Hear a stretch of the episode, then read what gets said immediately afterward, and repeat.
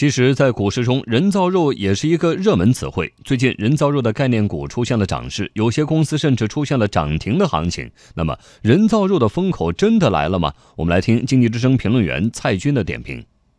从金融的角度来看，人造肉概念股受到追捧，说明这个金融投资支持这种新的健康食品的创新。但是在市场的条件下，这人造肉能否顺利发展，还要看消费者是否买账。人造肉行业啊。在今年的资本市场是一个明星概念股，有市场研究公司预测，今年啊，全球植物性人造肉的市场规模能够达到一百二十一亿美元，